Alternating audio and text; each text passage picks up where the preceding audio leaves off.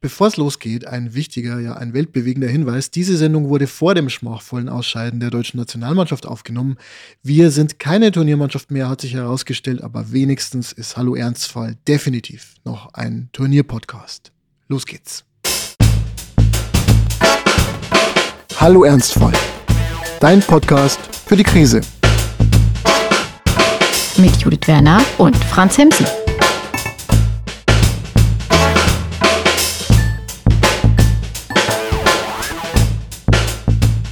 Herzlich willkommen und ho, ho, ho, liebe Festgemeinde, zu einer vorweihnachtlichen Folge von Hallo Ernstfall.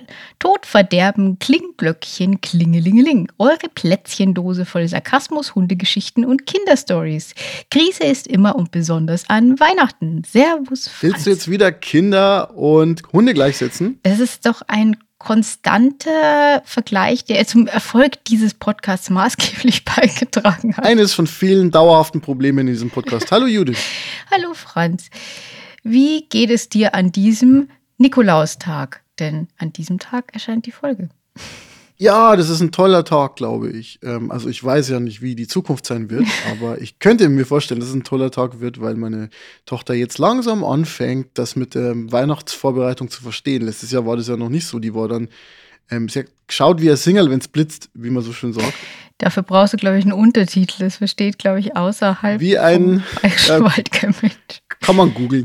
So, und aber dieses Jahr ist es so, dass sie halt auch wirklich mitmacht. Wir haben gestern Adventskranz gebastelt. Meine tolle Frau, die äh, von sich immer gesagt hat, dass sie das Bastel unbegabt hat, aber einen Adventskranz selber gemacht, so aus Zweigen und, und, und Glitzerdraht und aus Zeug. Achtung, wir sind ein Recycling, genau, wir sind ein Recycling-Home, auch aus ähm, alten Joghurtdeckeln, von diesen Joghurtgläsern, diese Deckel, diese festen mhm. Deckel.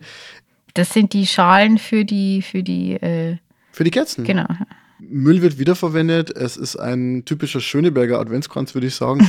ja, insofern glaube ich auch, dass äh, der Nikolaus toll sein wird für sie, weil sie da bestimmt ein kleines Geschenk bekommt. Und äh, was man ihr aber noch erklären muss, ist, dass der Nikolaus nicht der Weihnachtsmann ist. Das ist ja eine falsche Vorstellung, denn den Weihnachtsmann gibt es nicht. Es gibt das Christkind. Ja, das ist, äh, wenn es nach Coca-Cola geht, schon. Ich habe heute Plätzchen gebacken, also auch, auch hier wurde es etwas äh, weihnachtlich. Aber die Frage dieser Tage ist ja eigentlich eine ganz andere, nämlich, wie hältst du es mit dem Fußball? Ja, das wird spannend jetzt. Also das Lustige ist, ich habe ähm, und, und ich muss mir da selber an den Kopf fassen, weil ich ja früher, also mit früher meine ich wirklich die letzten 20 Jahre fanatischer Fußballfan war, ähm, also sowohl Vereinsfußball als auch Nationalmannschaft.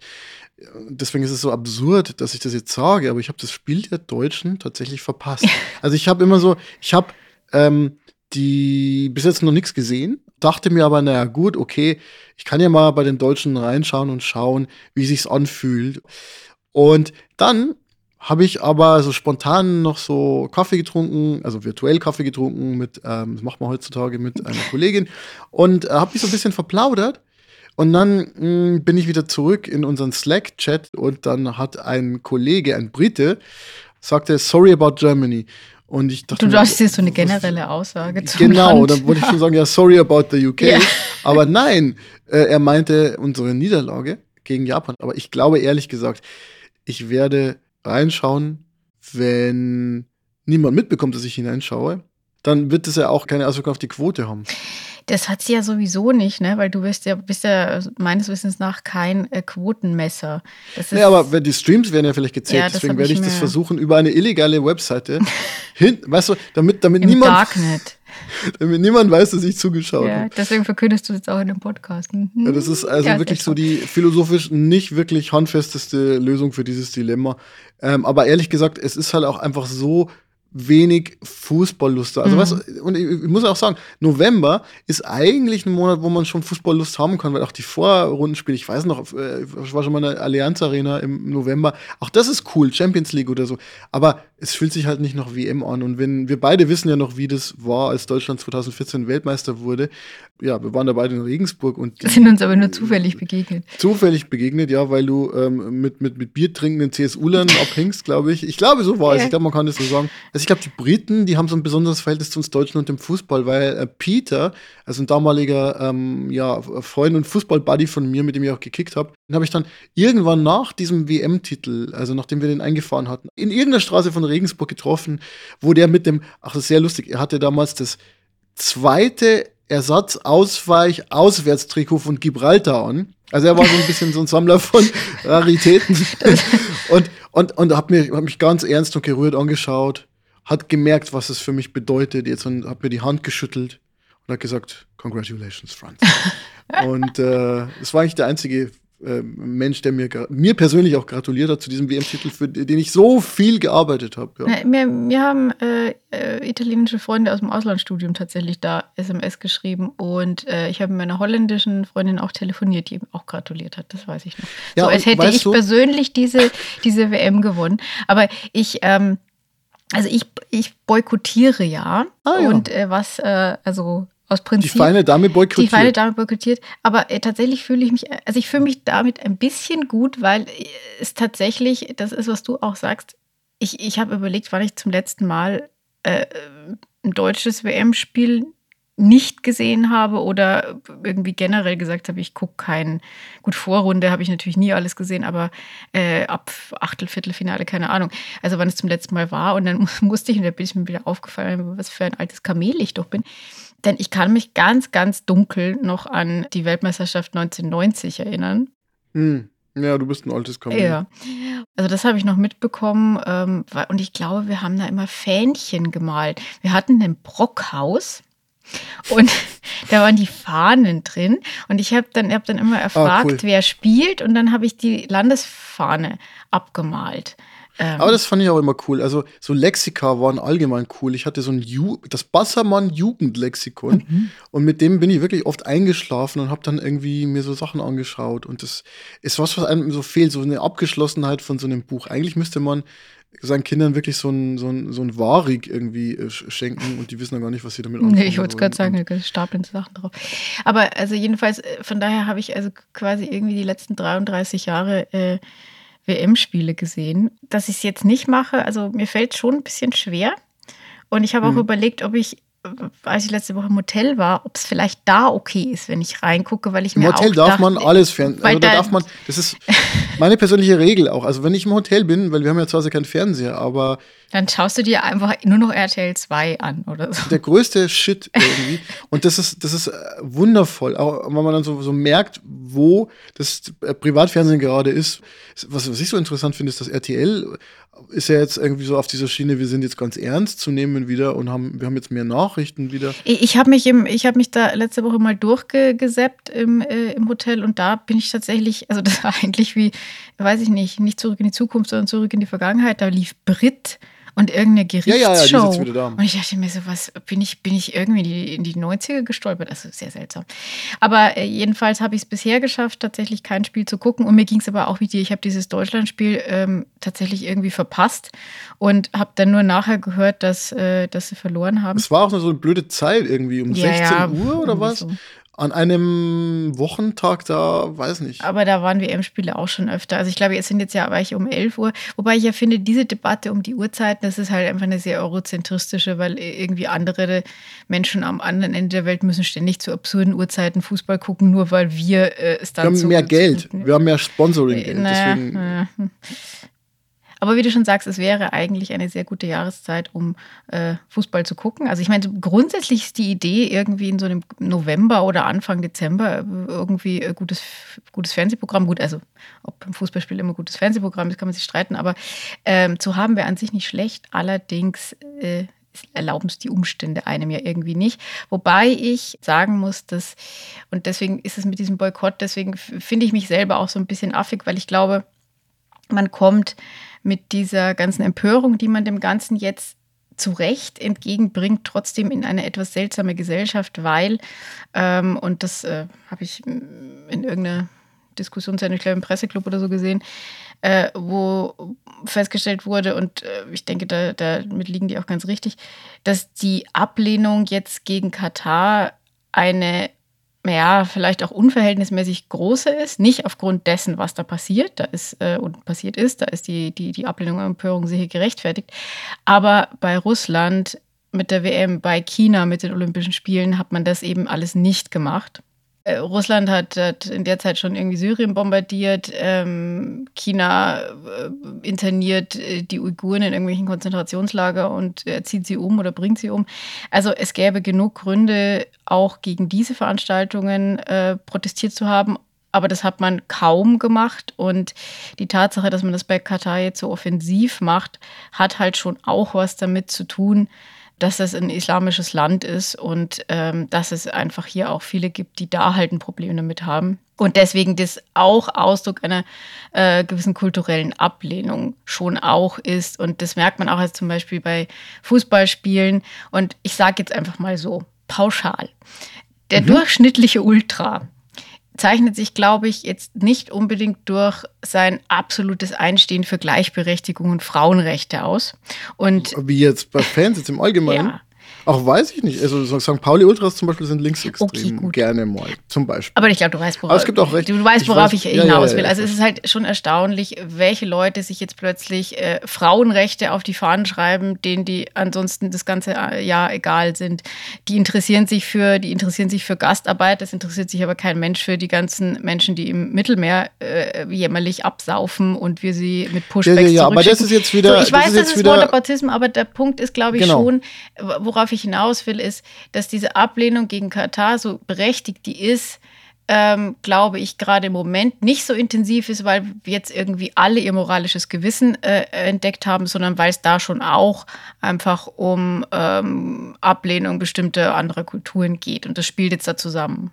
Ich glaube, es gibt zwei Lösungen für das Ganze. Das eine ist zu sagen, wir machen das halt weiter so, wie es ist. Es ist halt irgendwie so äh, ein Game, bei dem es um Geld geht und um Politik geht und äh, ganz viele Stadien gebaut werden müssen und ganz viel Infra Infrastruktur das ist ein Riesenthema. Und äh, wir entschließen uns jetzt dazu, einfach das nicht mehr in solche Länder zu vergeben. Dann wird der Kreis ein bisschen kleiner, könnte man machen. Der Kreis wird aber nicht nur ein bisschen kleiner, sondern je nachdem, welchen Maßstab du anlegst, wird der Kreis extrem klein und durch die Ausweitung der Mannschaften. Du brauchst ja Riesenländer, um diese Dinge über eigentlich überhaupt stattfinden zu lassen. Also ja, aber man kann auch so Turniere machen in mehreren Ländern, zum Beispiel äh, EM, wäre das Stichwort EM in, in, in ganz Europa. Aber es gibt noch eine zweite Variante, die ich eigentlich persönlich besser finde.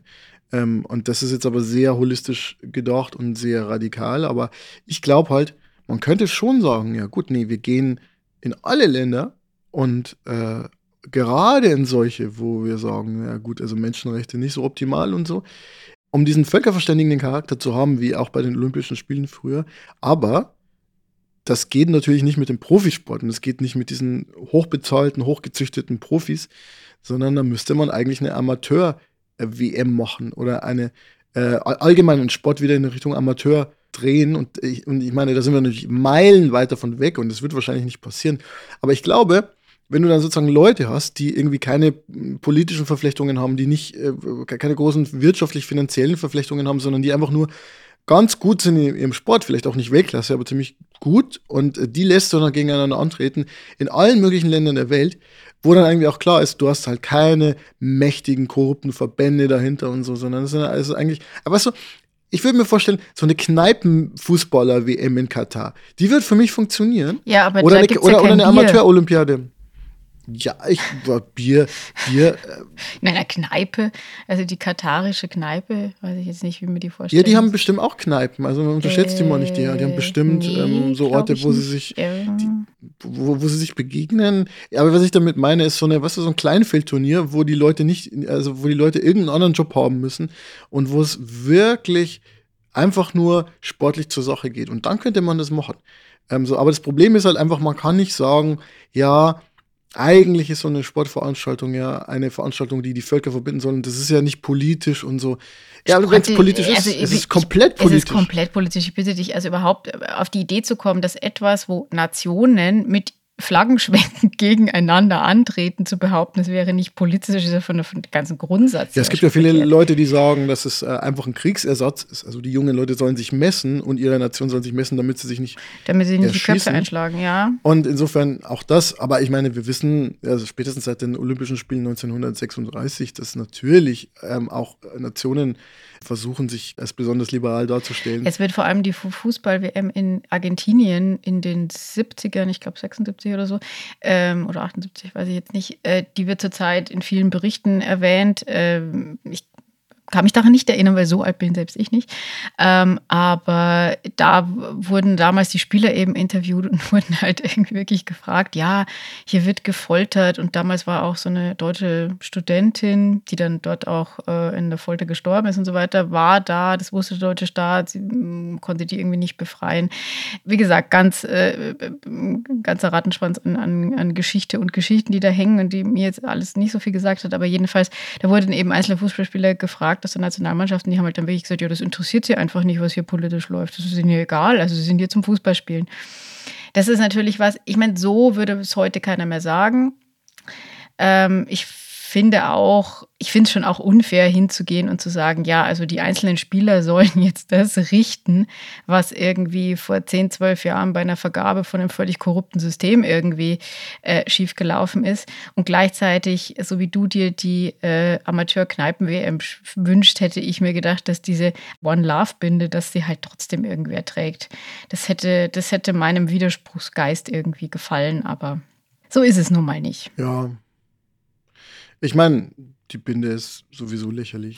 Die war sowieso lächerlich, recht, aber das äh, tatsächlich finde ich das einen ganz äh, interessanten Aspekt, dass etwas, was eigentlich ein, ein lächerliches Zeichen war, das man überhaupt nicht ernst nehmen konnte, in, durch ein Verbot zu einem höchst relevanten Zeichen wurde. Also was für ein Paradigmenwechsel innerhalb von, von wenigen Stunden um diese Binde stattgefunden hat der aber in der Realität so und so keine Auswirkung gehabt hätte, denn äh, die Situation von äh, Homosexuellen, LGBTQ oder sonst was in äh, Katar wird mit oder ohne Binde nicht besser. Aber weißt du, was ich so spannend finde, ist ja, ähm, dass ja doch über Menschenrechte jetzt geredet wird und dass philosophisch relevante Themen da angerissen werden. Also zum Beispiel ganz zu Beginn, ich glaube, es war vor der Eröffnungsfeier, da habe ich nämlich reingeschaut, also nicht in die Feier selber, aber da, da, das ZDF, glaube ich, hat, oder vielleicht war es auch eins der ersten Spiele, irgendwas habe ich mal kurz gesehen und da haben Christoph Kramer und Per Mertesacker und wahrscheinlich Katrin Müller-Hohenstein oder so, glaube ich, äh, diskutiert darüber und dann hieß es so, ja, ja, die Menschenrechte die sind ja kein politisches Zeichen. Und deswegen kann man, kann man sich auch dazu bekennen. Und natürlich gibt es dann so Gesinnungsapplaus und alle sagen, ja, natürlich, genau, die sind nicht politisch. Aber da sind wir an dem Punkt, ähm, wir sind jetzt in unserer WG-Küche im Jahr 2015, wo du mich verdammt hast. Nein, nein, nein, Entschuldigung. Du, wir waren in einer Diskussion. Du wolltest Recht behalten. Ich kam dir mit den Menschenrechten und dann meintest du irgendwann, naja, vielleicht braucht es die ja auch nicht. Nein, aber was ich damit sagen wollte, ist, die Formulierung dieses Textes ist Ergebnis davon, dass sich Menschen aus bestimmten Ländern hingesetzt haben und einen Text formuliert haben. Die sind. Du meinst jetzt die Charta oder. oder? Genau, ah, okay. Menschenrechtscharta, genau. Jetzt kann man, also ich meine, das ist, das ist eine sehr tiefe Frage. Gibt es sowas wie Naturrechte, also Rechte, die man gar nicht sozusagen festlegen muss, sondern die von immer schon ähm, bestehen und die, die, also das will ich gar nicht aufmachen, aber was man sich, glaube ich, klar machen muss, ist, dass für viele Länder die Menschenrechte, auch wenn sie, wenn sie das Ganze unterschrieben haben, dennoch wirken wie ein westlich geprägtes Konstrukt. Mhm. Und ähm, ich, der Punkt ist, ich unterschreibe nicht so sehr wie die Menschenrechte. Aber worauf ich hinweisen wollte damals und jetzt auch hinweisen will, ist, dass dennoch das Ganze einen Beigeschmack hat von der, von der westlichen Prägung. Man sagt immer, ja, das ist ja gar nicht politisch und das ist halt einfach, das ist so total universell. Ist es dem Anspruch nach auch, aber der, der Geschichte nach ist es es eben nicht. Und deswegen muss man sich eigentlich hinstellen und eigentlich, wenn man, wenn man für die Menschenrechte ist, dann hat es fast was Imperialistisches. Man muss sagen, ja, Freunde, ihr haltet die Menschenrechte also nicht ein oder nicht in dem Maße, wie wir es uns vorstellen. Ähm, und das ist blöd. Und ich glaube, man muss sich halt einfach für eine Position entscheiden. Also zu sagen, ja, okay, wir wollen dir nichts vorschreiben. Oder zu sagen, nee, wir haben die halt sozusagen festgehalten, da waren verschiedene Länder in unterschiedlichem Maße beteiligt und so. Ähm, dem Westen ist es besonders wichtig, Aber das ändert nichts daran, dass es, und das ist halt einfach, dass wir es für richtig halten und dass wir es euch jetzt auch mit allem, was wir haben, mit politischem Druck und mit wirtschaftlichem Druck aufzwingen. Und selbst dann, wenn wir uns hinstellen müssen als die, als die sieben Gescheiten. Aber das braucht Druck. Die Frage ist, wie übst du diesen Druck aus und ähm, führt es zum Erfolg? Und wenn man sich äh, anschaut, wie viele, in wie vielen Ländern der Welt äh, Menschenrechte nicht nur, nicht nur so ein bisschen, sondern massiv äh, beeinträchtigt sind, dann ähm, scheint es ja nicht so wirklich erfolgreich zu sein. Aber für alle, die sich jetzt fragen, was ist eigentlich das Thema der Folge? Das ist noch ja, gar nicht das Thema übrigens. der Folge. Ja, das genau. Wir wollten einen Anstoß geben, worüber ihr unter dem Weihnachtsbaum diskutieren könnt. Menschenrechte wäre eine Möglichkeit. Ich würde sagen, jetzt machen wir kurz Musik und dann geht es mit dem eigentlichen Thema der Folge los. Für fünf Minuten und dann ist auch gleich vorbei. Genau. Bis gleich.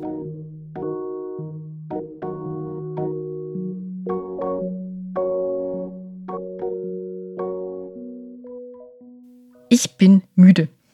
Und zwar ziemlich ähm, weil ich die letzten zwei Wochen äh, so viel unterwegs war, wie in dieser Intensität, glaube ich, zum letzten Mal vor der Pandemie, würde ich sagen.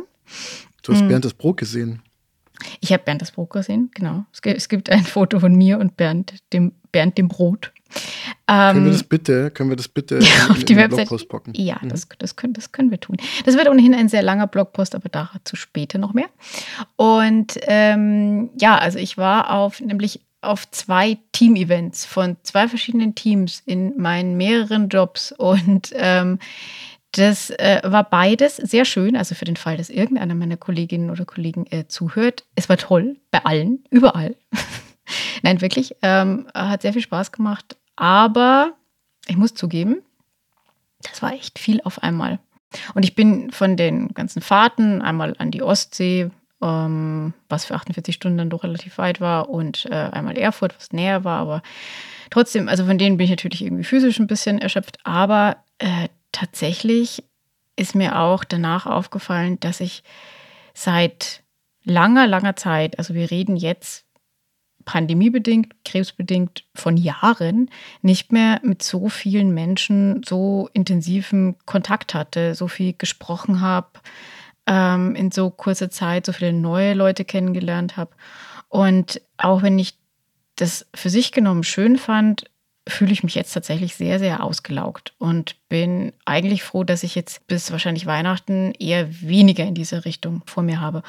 Und es wird ja viel in Bezug auf die Pandemie immer wieder berichtet, äh, wie vereinsamt die Menschen sind. Ich habe ein paar Zahlen nachgelesen. Also es gibt Umfragen, wo 80 ähm, Prozent angegeben haben, dass ihnen die Gesellschaft von Menschen massiv fehlt. Es gibt aber auch die Untersuchung, äh, die sagt, dass, ähm, die wurde in Leipzig gemacht, dass äh, während der Covid-19-Pandemie introvertierte Personen den Lockdown deutlich besser vertragen hätten als extrovertierte. Und diese Unterscheidung, introvertiert, extrovertiert, die hat auch in unserem Leben immer wieder eine gewisse Rolle gespielt. Die geht auf äh, Carl Gustav Jung zurück. Also das ist nicht nur irgendwie so dahergesagt, sondern der hat da eine Typologie gemacht die natürlich wissenschaftlich inzwischen auch weiterentwickelt wurde und hat eben diese zwei Persönlichkeitseigenschaften voneinander abgegrenzt, eben danach, wie unterschiedlich sie mit dem sozialen Umfeld interagieren und welche innere Haltung sie dazu haben. Und bei uns war es lange Zeit so, würde ich sagen, aber korrigiere mich, dass äh, wir eher so dachten, du wärst eher so introvertiert und ich war eher so die Extrovertierte. Mhm. Ja. Und in unserer WG-Zeit, glaube ich, hat das irgendwie auch gestimmt. Also du wolltest sehr viel in deinem Zimmer sein und Dis schreiben. Ähm, mhm. Und ich stand mit knatternden Lautsprecherboxen auf irgendwelchen Lastwägen und habe Demonstrationsreden gehalten. Mhm. Ähm, ja, du warst auch viel unterwegs, ja. so im Nightlife und so. In Nightlife, genau. Das ist jetzt nicht mehr so und ich frage mich ganz oft, ist das eine Entwicklung, die eine gesellschaftliche ist? Also ist diese Gesellschaft durch Corona introvertierter geworden oder bin es nur ich? Ich glaube zumindest, dass es für die Introvertierten leichter geworden ist und dass es leichter geworden ist, introvertierte Verhaltensweisen an den Tag zu legen. Sie sind es gesellschaftlich akzeptierter, würde ich meinen, oder? Ja, also ich meine, das Zoom-Meeting per se ist schon mal so ein bisschen leichter, wenn man zu Hause bleiben kann, als wenn man in einem Raum glänzen muss. Weil wenn man in einem Raum bei einer Besprechung zum Beispiel glänzen will, dann geht es auch vor allem ums Vorgeplänkel und dann geht es um den Smalltalk vorher und so und wie man den Raum betritt und wie physisch präsent man ist. Und insofern glaube ich, so diese analytischen, introvertierten Menschen haben da einen kleinen Vorteil. Ähm, und andererseits weiß ich auch von Anja, die ja äh, wirklich eindeutig extrovertiert ist, wie schwer das ihr gefallen ist, äh, Lockdowns zu überstehen. Also für mich war das ja wirklich so, dass ich, muss ich ganz ehrlich sagen, für, für mich war das nicht so schlimm, einfach ähm, mal ein paar Tage oder auch mehrere Wochen zu Hause zu bleiben oder größtenteils zu Hause zu bleiben und nur für eine Spaziergang rauszugehen. Was nicht heißt, dass ich das dauerhaft packen kann. Niemand kann es wahrscheinlich dauerhaft packen, ohne Probleme zu kriegen.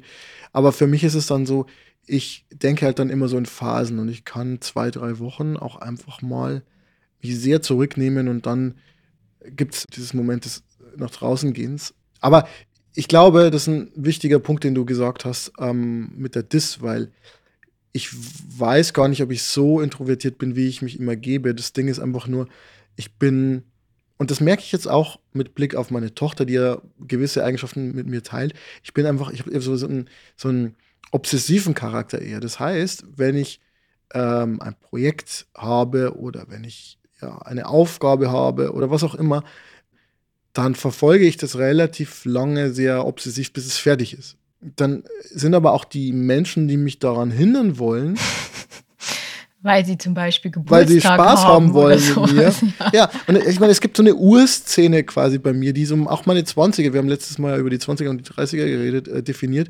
wo ich so damals noch in meinem Elternhaus, das wir mittlerweile verkauft haben, da auf der Terrasse saß mit meinem Laptop und an irgendeiner Seminararbeit oder was auch immer geschrieben habe.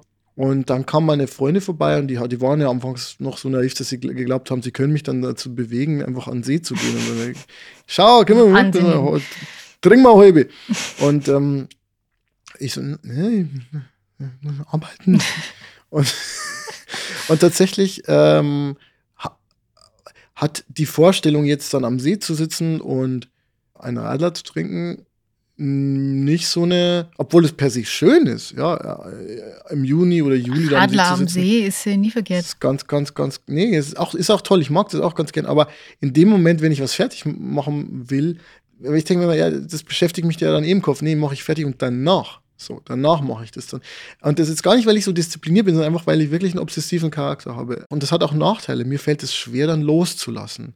Und zu sagen, ja, okay, ja, mache ich halt morgen weiter. So, sondern es muss halt immer irgendwie fertig gemacht werden. Und ich muss immer das Licht am Ende des Tunnels sehen. Deswegen geht es mir jetzt mit dem Buch, das wir ja gerade schreiben und wo wir in den letzten Zügen sind, jetzt auch so gut. Weil ich merke, okay, wir müssen hier noch was machen, da noch was und hier noch ein bisschen schreiben, hier noch ein bisschen nachjustieren. Aber im Großen und Ganzen das, das wird schon, ja. Werde ich auch viel entspannter, aber wenn ich so mittendrin bin, dann nicht. Und dann ziehe ich mich zurück. Und das ist, glaube ich, eher der Grund für die Introvertiertheit bei mir. Ich glaube, dieses Loslassen ist kein schlechtes Stichwort. Was man vielleicht irgendwie dazu sagen muss, natürlich hat jeder äh, diesen, diese beginnende Pandemie und diesen Lockdown in einer sehr spezifischen Situation kennengelernt, die durch die Arbeit, das Umfeld, ähm, also wenn man da kleine Kinder hatte, war das eine völlig andere Situation. Es war eine andere Situation, wenn man im Einzelhandel gearbeitet hat und ähm, man sich da komplett weiterhin normal bewegen musste. Ich habe es bei Martin gesehen, was für Unterschiede es in einem Krankenhaus nochmal zusätzlich äh, gemacht hat an Sicherheitsmaßnahmen und mhm. so weiter. Und ähm, wir beide, das haben wir auch schon öfter gesagt, waren ja eher, also als äh, Bildschirmarbeit, sehr natürlich in der Corona-Gewinnerriege, sage ich jetzt mal, weil bei uns hat das auf den Job bedingte Auswirkungen gehabt. Bei mir damals im Theater natürlich noch mehr, weil die Theater geschlossen wurden. Ja. Aber ähm, es hat dabei geholfen, mal loszulassen. Und ich habe das nicht nur bei mir, sondern eben auch bei vielen Kollegen erlebt. Und ja, es gab ganz viele, also gerade darstellende Künstler, Schauspielerinnen und Schauspieler, denen das schwer gefallen ist, dass sie nicht mehr spielen können ähm, als aber noch nicht absehbar war, wie lange das dann wirklich gehen würde. Und als man irgendwie noch so in diesem Ding war, naja, dann ist es jetzt halt mal für ein, zwei Wochen so. Also auch in dieser Phase, wo man dann irgendwie noch rausgehen und spazieren gehen durfte, hat man sich in der Kleinstadt da dann ja ab und zu irgendwie gesehen. Und ähm, da war es eigentlich so, selbst bei den, sag ich mal, ambitioniertesten und denen, denen ihr Job wirklich wahnsinnig viel bedeutet hat, auch waren alle dann doch so ein bisschen, ja, okay, aber jetzt mal kurz durchatmen ist auch schön. Ja, absolut. Ich glaube, das sagen auch Extrovertierte. Und die Extrovertiertesten sind ja oft Schauspieler. Ja, und, und ich meine, natürlich kannst du das äh, nur sagen, wenn du irgendwie weißt, du kannst deine Miete weiterzahlen. Und es ist völlig klar, wenn du selbstständig bist und dir bricht alles weg, dass du dann ähm, nicht mit dieser Haltung rangehen kannst. Aber dieser, dieser erzwungene Stillstand ähm, hat mir geholfen, irgendwie über das Ganze zu reflektieren und mich zu fragen, was ich, was ich eben will. Aber generell, jetzt so aufs Gesellschaftliche gesehen, was die Menschen dann also die in der Position waren, das tun zu können, im Lockdown gemacht haben, schon auch interessant war, welche Zufluchten sich die Menschen gesucht haben. Also ich habe das Gefühl, dass die, die Welt der Nischen nochmal deutlich mehr zugenommen hat. Also ich für mich kann sagen, dass ich, ähm, ich habe auch vorher schon gestrickt, aber ähm, ich bin dann so voll in, dieses, in diese Knitting-Community reingekommen in dieser Zeit und bin da immer noch auch sehr gerne drin. Mm, ich habe mir auch sehr viel ähm, Cottagecore-Videos in der Zeit angeguckt. Ich finde das eine total spannende Bewegung eigentlich. Ähm, es hat sowas von ähm, neuem Biedermeier, kann man ein bisschen sagen, äh, aber öko und irgendwie grün. Aber es geht so um eine ja, ähm, Rückbesinnung auf das vor allem ruhige Leben, das abgeschiedene Leben, ähm, aber natürlich aber sehr ästhetisch. Ich wollte gerade sagen, also es muss schon gut aussehen, weil ich habe mich gefragt, ob jetzt zum Beispiel unser Adventskranz mit dem Joghurtdeckeln der Joghurtgläser noch Cottagecore wäre und ich glaube nee, nicht, du, nee, weil nee, man weil würde sich du, schon du was bist, bei Etsy holen, oder? Ja, ja, du bist Urban. Also das geht, also in Berlin. Ich bin kommst, Urban. Ja, äh, in Berlin kommst okay, du mit Cottagecore irgendwie nicht weiter. Nee, also da gibt's, so. ähm, also äh, was ich sehr gerne äh, gucke zwischendurch mal wieder, ist äh, die Cottage Ferry. Ähm, das ist eine äh, Diplomatentochter, äh, natürlich, ähm, die in irgendeiner Hütte in Skandinavien lebt und Bilder malt. Mit einem sehr, sehr ruhigen Tonfall redet. Wenn ich das 10 Minuten geguckt habe, bin ich einerseits ruhig. Wenn ich 20 Minuten gucke, werde ich aggressiv, weil es mir dann zu ruhig wird. Ähm, aber das ist die. Sprich nur weiter. Ich äh, mache mir die, ich die gerade rein und das ist äh, sehr, sehr besinnlich. Ja, es, ist, es, hat, es hat was Besinnliches, also gerade für die Weihnachtszeit ist sowas irgendwie alles auch ganz schön. Ähm, aber was ich mich gefragt habe, ähm, das ist, ja nur eine Möglichkeit von, von tausend Zufluchtsdingern. Ich meine, gut, ich habe in der Zeit auch einen Angelschein gemacht, also auch das äh, ist eine Flucht. Aber wenn man sich diese ganzen Fluchten, die die Menschen so äh, angetreten haben, anschaut, habe ich mich dann irgendwie so gefragt, naja, aber wenn ich in diesen geflüchteten Welten lebe, sind die dann nicht vielleicht doch mehr meine Realität als das, wovor ich eigentlich flüchte? Also wann zählt so eine geistige Flucht überhaupt noch als Flucht? So, jetzt sag was Schlaues. Ja, also das Problem bei dem Wort Eskapismus ist ja, dass es impliziert, dass es eine richtige Welt gibt mhm. und eine anständige Welt und eine falsche, ja. wo man sich hineinflüchtet ich sehe das total ambivalent. Ich habe ja gerade meine Wohnung auf Vordermann gebracht. Der letzte Puzzlestein war jetzt wirklich gerade noch ein Schild, weil, also meine Aufgabe war es unter anderem ein Schildersystem zu entwickeln, anhand dessen man sicherstellen kann, dass dieser Raum, in dem ich gerade bin, nicht von mehr als einer Person bevölkert wird. Und ähm, ich habe mich dazu entschlossen, ein Cottagecore-Style-mäßiges Schild, ein, ein, Holzschild zu machen zu lassen. Ja, auch davon gibt es dann ein Foto im Blogpost. Ja, genau. Und dann war die Frage, was man da so drauf macht. Und dann habe ich mich einfach entschlossen für ein herzliches, aber eindeutiges Schleicht euch bitte mit Herzchen dahinter. Und äh, war mir eh schon peinlich, als ich das eingegeben habe. Und dann hat aber der Typ, der die Gravuren macht, nochmal angefragt. Und was, was wollen Sie da? Er ging so, davon aus, dass das ein Rechtschreibfehler sein muss oder die Autokorrektur. Nein, es müsste wirklich Schleicht euch bitte Herzchen-Emotikon. Unicorn.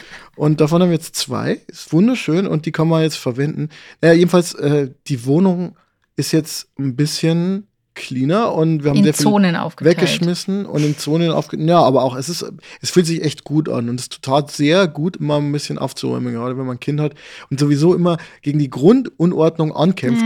Äh, äh. Dieses behagliche, es gibt ja auch dieses Wort Hüge aus dem Skandinavischen und so, dieses Wohlgefühl, dieses Gemütliche, das, das hat schon was für sich. Aber ich musste auch immer denken an eine Folge von äh, Family Guy, kennt man ja vielleicht, ähm, diese, diese Cartoon-Serie, die so ein bisschen ist wie die Simpsons, aber derber nochmal. Mhm.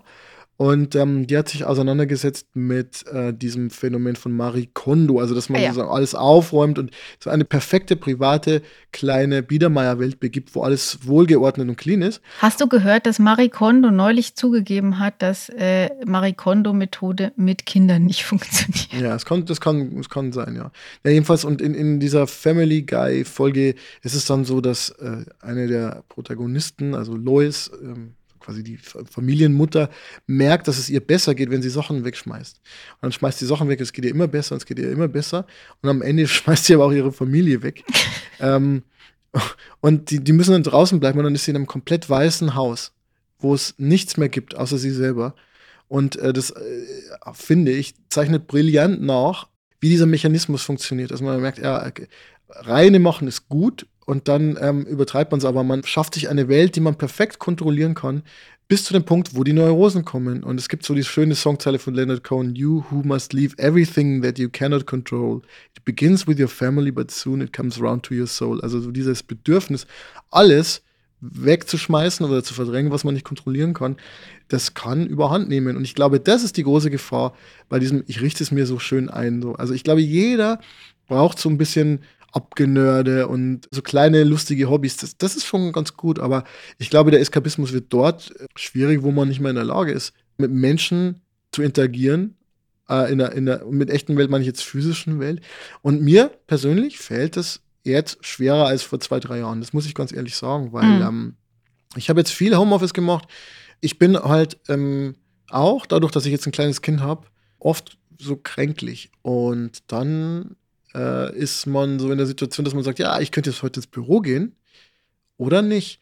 Und du weißt halt, die Wahrscheinlichkeit ist hoch, dass du vielleicht dir noch, noch mal was holst, dass du Leute ansteckst und dass der Tag anstrengender wird. Und äh, ja, blöd gesagt, du kannst dich halt zu Hause einfach mal eine halbe Stunde hinlegen. Und so ging es mir halt gerade in den letzten ein, zwei Monaten äh, häufiger, dass ich mir so dachte, ja, ich könnte jetzt ins Büro gehen und das ist auch besser, glaube ich, fürs Zwischenmenschliche. Ich habe ja so viele Kollegen sehr, sehr gern tatsächlich und vermisst die auch und würde eigentlich, also wenn ich es mir aussuchen könnte, viel mehr einfach so Zeit verbringen so und auch so, so Kaffeegespräche führen und ähm, mal so halb privat und mal so ein bisschen unernster. Es ist ja irgendwie auch fürchterlich, wenn man sich immer nur bei Meetings sieht, wo man immer Tagesordnungspunkte ähm, äh, so abhakt, sondern das, dieses kleine Zwischendurch, das irgendwie mal Quatsch machen und Witze machen, das fehlt halt eigentlich. Zu Hause ist alles effizienter. Ich stehe auf, ich bringe das Kind zur Kita und dann geht's halt ab und dann äh, bin ich halt in meinem Tunnel. Aber es ist auf Dauer vielleicht auch nicht gesund. Also, und ich glaube, das ist auch so ein bisschen die, die Antwort auf deine Frage. Also, ich glaube, ähm, soziale Verbindungen, ob das jetzt tiefe sind oder auch nur so lose, das, das weiß man ja aus der Forschung, die, die sind unglaublich wichtig fürs Glück. Die sind wichtiger als, äh, als äh, Sport oder sonstiges. Und insofern Sport. wichtiger als Sport. Wichtiger als Ey, ey, Sport. ich mache, ich habe, ich habe, das, wir müssen, ich möchte das jetzt hier mal öffentlich sagen. Sport, ich habe, ich werde, ich habe jetzt 20 Jahre lang habe ich alle Leute belächelt, die irgendwelche Vorsätze haben, insbesondere Sport. Ähm, so, aber die, das kommende Jahr Oha. werde ich, ich werde im kommenden Jahr, ich, ich gelobe hiermit ein Immunsystem zu haben im nächsten Jahr. Ja, ich mache voll die, ich, ich, ich habe so, ich habe ja, die, ich mache das mit meiner, mit meiner Smartwatch. Da mache ich dann immer so, so, so. Ich habe heute einen wirklich krassen Task. Also ich habe also mega Sport. Ich habe 1000 Meter gehen. Das ist ein Kilometer. Das ist richtig. Und nach, nach, nach 500 Meter äh, habe ich so, habe ich so Gamification-mäßig so, habe ich, habe ich so eine, so eine Nachricht bekommen. Ja, du hast schon 500 Meter geschafft. Und ich habe, ich, ich habe mich nur einmal hingesetzt in der Zeit. Und ähm, ja, also Ja, es wird nächstes ich kann- Jahr besser. Ich, kann gelobe dafür hiermit öffentlich. Äh, empfehlen. Du, bevor du jetzt noch tausend Sachen versprichst, würde ich sagen, wir gehen mal ganz schnell ins Café Katharsis. Ja, endlich mal hinsetzen vielleicht. Ein Endlich mal hinsetzen. Kaffee. Glühwein, genau. Äh, wir nehmen diese Folge ja äh, trotz äh, der schönen Kaffeeatmosphäre ohne Glühwein auf, haben wir beschlossen, weil wir äh, einen Live-Podcast, also nicht live für die Menschen, die zuhören, aber live für uns. Also einen- live, aber wir tun, wir, sind zumindest am Leben. Im gleichen Raum. Einen, einen lebendigen äh, Podcast äh, zwischen den Jahren haben werden. Einen kurzen Weihnachtsgruß, so viel können wir schon mal Der verraten. kommt am Silvester. Ja, äh, da, da kommt er raus. Ah ja, gut, sehr schön. Jedenfalls. Ah, ja, ist okay. Jedenfalls, äh, da glaube ich, wird äh, Glühwein im Spiel sein. Jetzt aber, Spiel ist das Stichwort. Das Café Katharsis hat sich jetzt zu so einer Art Pub-Quiz äh, irgendwie entwickelt. Das war gar nicht so in der Planung drin. Aber auch heute gibt es ein kleines Ratespiel. Aber endlich darfst du auch mal wieder raten. Wunderbar. Und zwar steht es uns ja bevor, das Weihnachtsfest mit all seinen schönen und weniger schönen Eigenheiten. Und äh, ich habe jetzt vier Weihnachtstraditionen für dich, die es in den verschiedensten Ländern gibt. Und du darfst raten, wo das der Fall ist. Sehr gut, weil ich bin da sehr schlecht drin und das heißt, es wird viel Anlass für Häme geben. Nein, ich gebe dir, ich, ich gebe dir Auswahlmöglichkeiten. Das heißt, mhm. du hast immer eine Trefferchance 1 zu 3. Von daher, das ist ja, äh, ja. In welchem Land glaubt man, dass Tiere in der Weihnachtsnacht sprechen können? Du hast die Wahl zwischen Mexiko, Polen oder Uganda.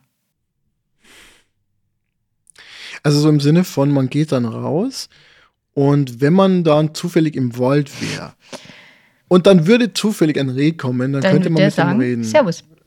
Das habe ich schon mal gehört und das heißt, ich tippe, aber hm, also vielleicht, ich sag mal, also sag mal, Mexiko hat ja so ein sehr positives Verhältnis zum Sterben immer. Mhm. Und deswegen haben die vielleicht auch, vielleicht haben die dieses Thema wieder zum Leben erwachen, so als, als Thema in ihrer Kultur. Polen hätte man noch gehört, oder? Also ich könnte ja dann nach Polen rübergehen und dann würde ich an, an Weihnachten hier, also da würde ich ja gleich nebenan, würde ich ja sprechen, das glaube ich nicht. Und Uganda, da, dazu kann ich nichts sagen. Deswegen tippe ich Mexiko. Ja, sehr gut begründet, ist aber falsch. Ähm, es ist Polen. Und zwar, Was? ja, und natürlich ja. Oh, also Gott. man glaubt, dass in der, in der ja. Weihnachtsnacht Tiere sprechen können. Und deshalb ist es auch so, dass wohl ähm, früher auf den Bauernhöfen ähm, auch die Tiere im Stall dann von der Christmette eine Hostie bekommen haben. Habe ich zumindest gelesen. Ähm, weil man äh, ihnen in dieser Nacht quasi eine besondere Bedeutung auch zumisst. Weil also jeder, der reden kann, im Grunde dann Christ ist. Das heißt, das schließt dann die Tiere mit ein. Naja, aber ist. die glaube, Herren, die vier Flaschen Portwein getrunken haben, nicht mehr mit einschließt dann. Okay, verstehe. Zweite Weihnachtstradition. Es gibt ein Land, äh, in dem gibt es Christbäume, aber es gibt auch Christboote. Es gibt ein Land, in dem Boote so geschmückt werden statt Bäume. Also nicht ausschließlich, aber auch diese Tradition gibt es dort. Welches Land ist es? Ist es Südafrika, Kuba oder Griechenland? Es ist halt wirklich in dem Fall alles möglich. Ja, War da mal. könnte man fast denken, jemand hat sich bei der Auswahl der Antworten Kuba, Gedanken gemacht. Was war das erste? Südafrika. Da gibt es ja überall Wasser. Ja, deswegen. Ja so leicht wollte ich es dir auch nicht machen. Das ist natürlich ähm, die beliebte südafrikanische Tradition, ähm, dass, dass man, Süd, ja, genau, mhm, Südafrika. Mhm. Ja, die Antwort ist Griechenland. Mehr kann ich dazu aber auch gar nicht erzählen. Das ist Alles dann natürlich Griechenland. Sag ich doch, weiß genau. ich, weiß ich, weiß ich. Jetzt eine, äh, die dritte Weihnachtstradition, die ist noch relativ, also relativ neu, also nicht Jahrhunderte alt, wird auch gleich klar, warum. Es gibt in einem Land die Tradition zur äh, Weihnachtsmesse, zur Kirche, auf Inline-Skates zu fahren. Und zwar ja, machen, komm, das, also, machen das dort alle. Also, Tradition. Tradition, wirklich. Das geht jetzt wohl seit 20, 30 Jahren, dass immer mehr. Okay, das ist ein weirdes Land. Ein, äh, ich nehme jetzt einfach das weirdeste Land, das du jetzt nennst. Ja. Achtung. Venezuela, Neuseeland oder San Marino? Ey, San Marino ist kein Land, ganz ehrlich. Ich könnt, wenn in San Marino einer irgendwie mit der Senftube naja, auf dem Mittelstreifen ja, rumkleckst, halt dann ist das die Tradition. Nicht weit weg. Also ich meine, ja, aber zur Inlands was was was Venezuela, San Marino? Neuseeland hm. und San Marino. Ich, also ich sag mal so, Neuseeland ist halt so ein mit, mit dieser Premierministerin und so, die, die haben halt, ich glaube, die sind Kiwis? vorne da ja, die sind so vorne dabei und bei denen ist alles hübsch und schön. Ich, ich sag mal, ich sag mal Neuseeland. Mhm. Das ist Venezuela. Und ähm, das Interessante ist irgendwie, dass das, also es, niemand hat diese Tradition ausgerufen irgendwie. Es war auch äh, nicht rauszukriegen, so gemacht wo die einfach. herkommt, aber es hat irgendwann mal damit angefangen und das machen inzwischen auch Bürgermeister und sonst was. Also alle äh, schmeißen sich da auf diese Inline-Skates. Das ist bestimmt nur in manchen Städten oder Orten so, aber ähm, das gibt es jetzt als Tradition. Ich weiß nicht, ob sie dann vor der Kirche diese Inline wieder ausziehen oder ob da reingerollt wird. Ähm, äh, wäre vielleicht noch zu recherchieren. So, und jetzt zu unserer letzten Weihnachtstradition. Die ist etwas besinnlicher. In welchem Land gelten Spinnennetze oder Schmuck in Spinnennetzform ähm, als eine Möglichkeit des Christbaumschmucks? Kanada, Ukraine oder Irland? Also ich tippe, ähm, also ich tippe Irland, weil, also ich glaube, es ist irgend, ich habe das schon, ja, ich, ist auch egal. Weißt du was? Es gibt ja, es gibt ein Land, es gibt ein Land auf der Welt, ja, wo es die Tradition gibt, dass man schon ähm, quasi drei, vier Wochen vor Weihnachten null Punkte bei einem Weihnachtsquiz hat und das ist Deutschland. Ja, definitiv sind die Antwort ist nicht Irland, sondern die Ukraine. Ähm, dazu, aber es beruht auf einem Märchen oder so einer Legende. Und zwar gab es eine alte Frau, die äh, sehr arm war und äh, den Baum nicht für ihre Kinder schmücken konnte, weil sie keinen Schmuck hatte. Und nachts hat dann eine Verstehe. Spinne diesen ganzen Baum eingesponnen und als dann morgen das Licht drauf fiel und diese, ähm, das Wasser glänzte, sah es aus wie ein silbern glitzernder Baum. Und äh, daher kommt diese Spinnennetz als äh, Deko-Idee. Ja, man kann damit viel machen. Ich habe auch gehört, Iggy Pop, der Punker, hat auch in seiner harten Zeit mal Spinnennetze geraucht. Da brauchst Ist aber vielleicht auch nur eine viel. Legende. Ja, ja. Wie dem auch sei, null Punkte für Hab ich dich. gut gemacht, gell? Mhm. Ja, grandios. Und ähm, wir haben ja keinen Rausschmeißer mehr, hauptsächlich deswegen, weil du diese Blasmusik einfach nicht mehr ertragen hast.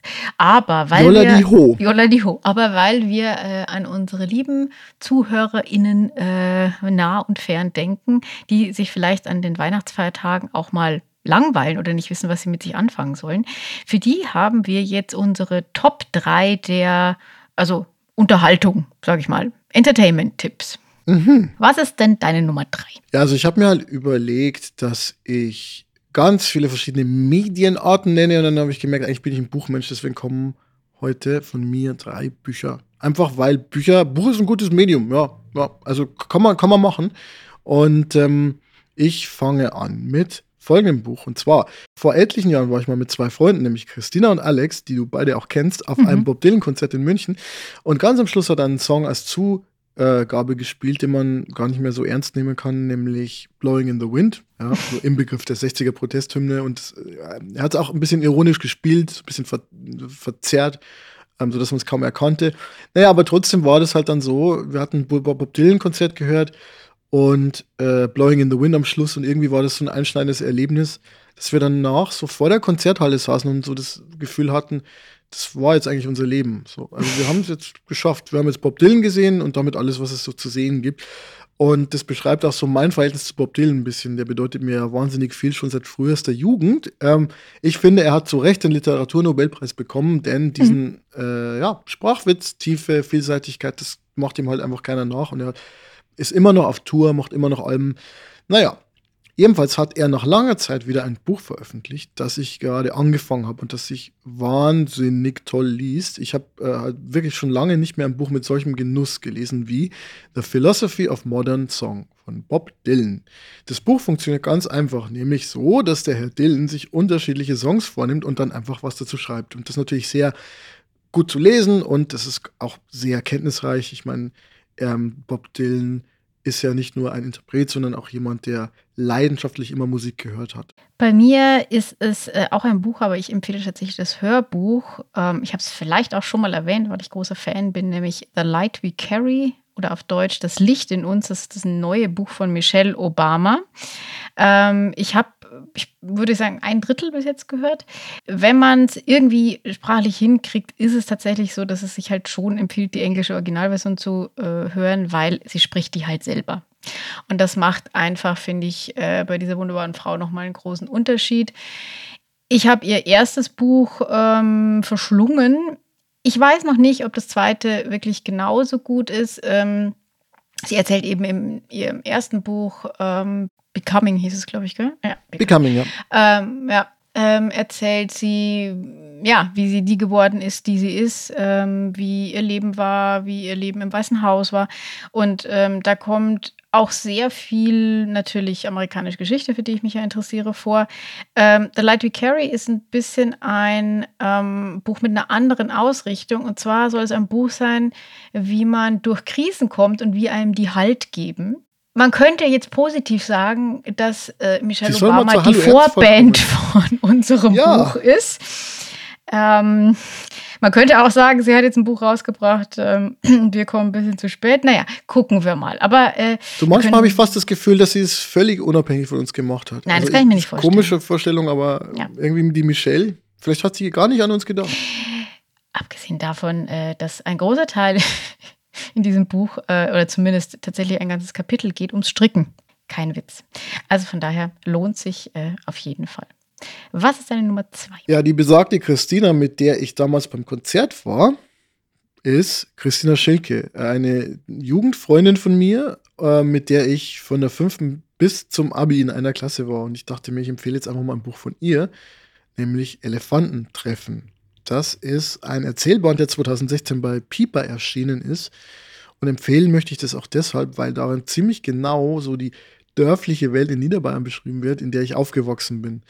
Und wahrscheinlich sogar noch ein bisschen genauer und aufmerksamer, als man das tun würde, wenn man, wie ich ja so quasi eine Familie da hat, die seit fünf Jahrhunderten da schon war, so, weil die Christina ist ähm, im russischen Chelyabinsk geboren, in einer russischen Millionenstadt und die kam erst als Grundschulkind nach Deutschland ins beschauliche Grafenau, wo es so wie viele Einwohner gibt, fünf oder so. Ähm, und dadurch hat sie halt auch so diesen Blick von außen. Mhm. Und das Ganze ist sehr witzig und äh, heißt Elefantentreffen und das spielt auf das Elefantentreffen an. Und das ist ein Motorradtreffen im kleinen Örtchen Loh. Das, das aber anscheinend weltweit bekannt ist. Also, also ich kannte es nicht, Attraktion. aber das, Nee, nee, äh, genau. Und das war für uns auch immer sehr cool, weil, also Loh ist so, ich würde sagen, fünf Kilometer von dem Ort entfernt, wo ich aufgewachsen bin. Und da kamen dann halt einfach immer, ich, wann ist das immer, Februar oder so, die wahnsinnigen Motorradfahrer, die halt im Winter Motorrad fahren aus ich, Italien. Keine Frage, ich hätte immer gedacht, es wäre im Sommer, weil im Winter ist Motorradfahren ja nee. echt unangenehm. Also das ist wirklich äh, für die Hardcore-Motorradfahrer, mhm. die dann wirklich über die Alpen fahren, Boah. dann mit irgend, ja, ja, genau. Und das war natürlich mega cool für uns, weil äh, die waren dann halt bei uns. Also ich kann mich erinnern, einmal, da war ich mit meinem Cousin, wir haben beide in Italien studiert und äh, dann konnten wir unsere Italienischkenntnisse anwenden, weil da war einer aus, aus Italien, äh, der, der ein, ein, Motorradfahrer, der war bei uns in der Bar, beim alten Wirt, beim Eisblumenball und hat dann immer unsere Dorfjungfrauen ähm, ähm, belagert und wir haben immer übersetzt und ähm, was, was der von denen wollte. Das war ganz, ganz toll. Das ist ein, ein Highlight meines Lebens eigentlich gewesen. Das ist das einzige Mal, dass ich Italienisch gebraucht habe noch. Genau. Ähm, das Elefantentreffen und das passende Buch dazu, das nichts mit dem Motorradtreffen zu tun hat, oder nur so ansatzweise, ähm, aber ein Erzählband ist, der schön ist, nämlich Elefanten treffen. Ja, meine Nummer zwei äh, habe ich meinem Freund Martin zu verdanken. Der hat diesen Podcast nämlich gefunden. Es ist aber eigentlich, also es nennt sich Podcast, es ist aber eigentlich ein Hörspiel in sieben oder acht Teilen. Und es heißt Heinz Strunk und der Blauwal.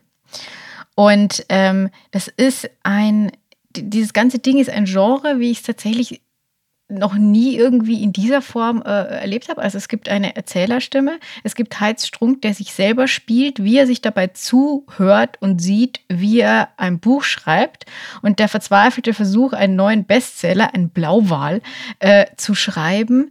Äh, es tauchen neben ihm Bjarne Mädel auf, Olli Schulz in irgendwelchen abstrusen Rollen.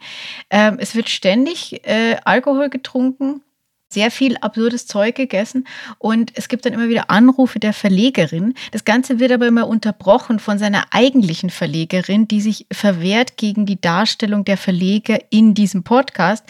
Ähm, es ist natürlich für Menschen, die gerade ein Buch schreiben, wie wir, sicherlich besonders lustig, aber auch für alle, die Heinz Strunk mögen oder äh, die anderen genannten. Ähm, wir hören es tatsächlich zum Einschlafen, was dazu führt, dass wir alle Folgen, die teilweise nur 17 oder 18 Minuten lang sind, mehrfach hören müssen, weil wir es trotzdem immer schaffen, dabei einzuschlafen. Aber es ist äh, tatsächlich ein großer Spaß, gibt es auf Spotify, kann man sich kostenlos anhören ähm, und kann man auch auf einen Rutsch äh, an einem zweiten Weihnachtsfeiertag oder ähnlichem sicher mal durchhören. Wirklich sehr, sehr schön. Heinz Strunk und der Blauwal. Oh ja, das höre ich mir sofort an, glaube ich. Das klingt total toll. Und Heinz Strunk ist ja im Audio auch nochmal ein besonderes Erlebnis. Man kennt ihn ja irgendwie so als, ja. als Romanautor, aber er hat ja auch angefangen mit Telefonstreichen und dergleichen. Ist ganz, ganz. Ja, es ist, es ist wirklich sehr, sehr schön. Und ich habe ja, ich habe ja von ihm äh, mag, ja. ja äh, Sommer in Niendorf äh, schon mal empfohlen und war ja dann auch in Niendorf. Wir erinnern uns an den Außeneinsatz. Ähm, von daher passt das als Jahresabschluss bei mir auch ganz gut. So, aber jetzt zu deiner Nummer eins. Ja, bei mir kommt zum Schluss auch noch mal was komplett Spaßiges, was sich aber auch, genau wie dieses Dylan-Buch, gut als Coffee-Table-Buch und Weihnachtsgeschenk eignet, vor allem für designaffine Leute. Du weißt, ich mag Schriftarten. Das Buch heißt Why Fonts Matter, a Multisensory Analysis of Typography and its Influence from Graphic Design and Academic Sarah Hindman. Und ähm, ist ein furchtbar akademischer Titel, ja. aber es ist ein sehr lustiges Buch. Ähm, Möchte man und, nicht äh, vermuten. Äh, ja, darum geht es um die unterschiedlichen Charaktere von Schriftarten und wie die unsere Wahrnehmung von der Welt prägen. Und wenn man mag, kann man dann sogar noch das eine oder andere Quiz machen, zum Beispiel anhand der Visitenkarten Schriftart den Beruf erraten. Das, glaube ich, mache ich mit dir, wenn wir im Off sind und uh, diese Sendung vorbei ist mal. Ähm, weil das eignet sich nicht so gut für einen Podcast, für ein Audio kein Videopodcast, weil ähm, ja, ähm, aber du müsstest vielleicht die Schriftarten beschreiben. Naja, äh, jedenfalls ist es ein sehr liebevoll gemachtes, ähm, aber auch nicht ganz ernst zu nehmendes Buch über Schriftarten und ähm, liest sich dadurch auch sehr flüssiger. Man kann einfach mal reinschauen, einfach mal zehn Seiten lesen und das dann wieder beiseite legen. Und ähm, sowas macht mir persönlich Spaß. Man, äh, eine Kollegin von mir hat mir das geschenkt, slash lean, wir nennen es mal Dauerleihgabe. Äh, es ist jetzt bei mir in meinem Schrank. und äh, das ist meine erste oder dritte, je nachdem, wie man will, äh, Empfehlung. Und damit bin ich durch. Was ist deine Nummer eins? Ja, nach dem, ich sag's jetzt mal, Special Interest Empfehlung. Ja, wir suchen uns doch die Nische. In, in der Pandemie sucht man sich die Nische. Das ist deine These. Stimmt. Bei mir wird es trotzdem jetzt tatsächlich äh, sehr breit angelegt. Äh, ich empfehle eine Netflix-Serie, die ich letztes Jahr geguckt habe. Und zwar hat die den wirklich nicht spannenden Titel Weihnachten zu Hause. Äh, das ist eine norwegische Serie, heißt im Original irgendwie sowas wie Hem. Und ähm, es geht da um die Krankenschwester Johanne, die auf der Suche nach der großen Liebe, dem glückseligen Weihnachten und Harmonie ist und natürlich nichts davon findet.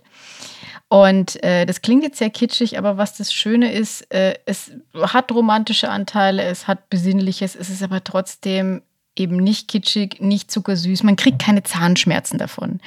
Man kann sich da in eine gewisse verschneite Weihnachtlichkeit flüchten. Gleichzeitig ist es aber komplett in der Realität angesiedelt und kommt eben nicht mit äh, Wundern um die Ecke und äh, ist deswegen, finde ich, eine sehr ein sehr schöner Kompromiss für Besinnlichkeit, für sarkastisch angelegte Menschen, die mhm. zu viel Zuckerguss einfach nicht mögen. Weihnachten zu Hause auf Netflix. Es gibt inzwischen zwei Staffeln. Äh, ich hoffe immer noch auf die dritte in diesem Jahr, wird es damit nichts, aber vielleicht im nächsten Jahr. Und damit sind wir ja, wir sind am Ende. Wir sind, wir sind am Ende. Ähm, Judith, wir müssen jetzt dieses Buch fertig machen. Wir müssen jetzt dieses Buch fertig machen. Und weil wir dieses Buch fertig machen müssen äh, und wir keine Folgen produzieren wollen, in denen wir dann sehr viel schneiden müssen, weil wir uns bis aufs Blut gestritten haben. Hm. Und wir uns aber noch Pause bis aufs Blut streiten werden, bis dieses ja. Buch fertig ist, nehmen wir, einfach, nehmen wir einfach keinen Podcast mehr auf bis dahin. Wir gehen in eine etwas längere Weihnachtspause. Das ist jetzt vor Weihnachten die, wie gesagt, letzte Folge. Und äh, es gibt dann die Silvester-Kurzfolge und dann im Januar. Ich würde sagen, wir legen uns mal nicht fest, aber irgendwann Mitte Januar. Wenn wir uns wieder mögen. Wenn wir uns dann wieder, uh, das könnte länger dauern. Das ähm, wenn das ist. Buch fertig ist, nein. Aber wenn, wenn wir zumindest so weit im Manuskript sind, dass, äh, dass, dass wir uns nicht mehr die Augen auskratzen, dann gibt es eine neue Podcast-Folge. Also ich würde mal sagen, wir machen so einen guten Monat Weihnachtspause. Und damit bleibt mir nur noch das zu sagen, was Louis van Hall neulich mal gesagt hat. Ich kann ja leider kein Niederländisch, aber er wurde gefragt, was er einem großen Fan sagen würde, der sehr begeistert ist von ihm. Und dann sagte er, ähm, er wolle ihm einen großen, äh, ein, ein dicke. Ein, Bitte was? Ähm, ein, ein dicke Knöpfle helfen. Hm? Ich verstehe es nicht. Was? Ja, also, also eine, eine dicke Umarmung. Ja, das mache ich jetzt mit euch. Ja, weil ich bin versöhnlich jetzt. Es ist, es ist jetzt quasi Weihnachten. Achso, Und jetzt, und jetzt, ja. mhm. ja, da, also, also, also, äh, Du musst ja nicht mitmachen. Nein, nein, nein, nein. Äh, äh, große, große Umarmungen oder wie die Italiener sagen, Baci e abbracci. Küsse und Umarmungen. Erholsame Feiertage. Wir hören uns äh, zu Silvester und dann im neuen Jahr. Macht's gut. Tschüss. Tschüss.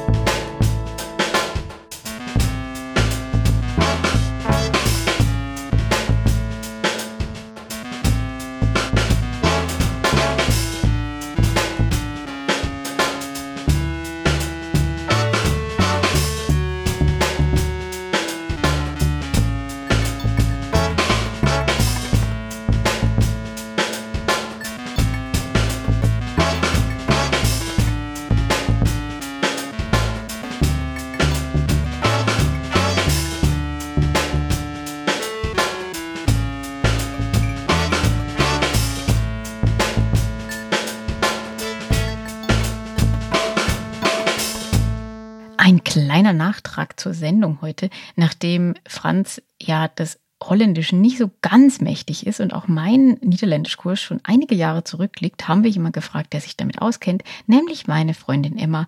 Und hier hören wir jetzt, wie sich die dicke Umarmung von Louis van Gaal eigentlich anhören müsste. Ik kan je een dikke knuffel geven.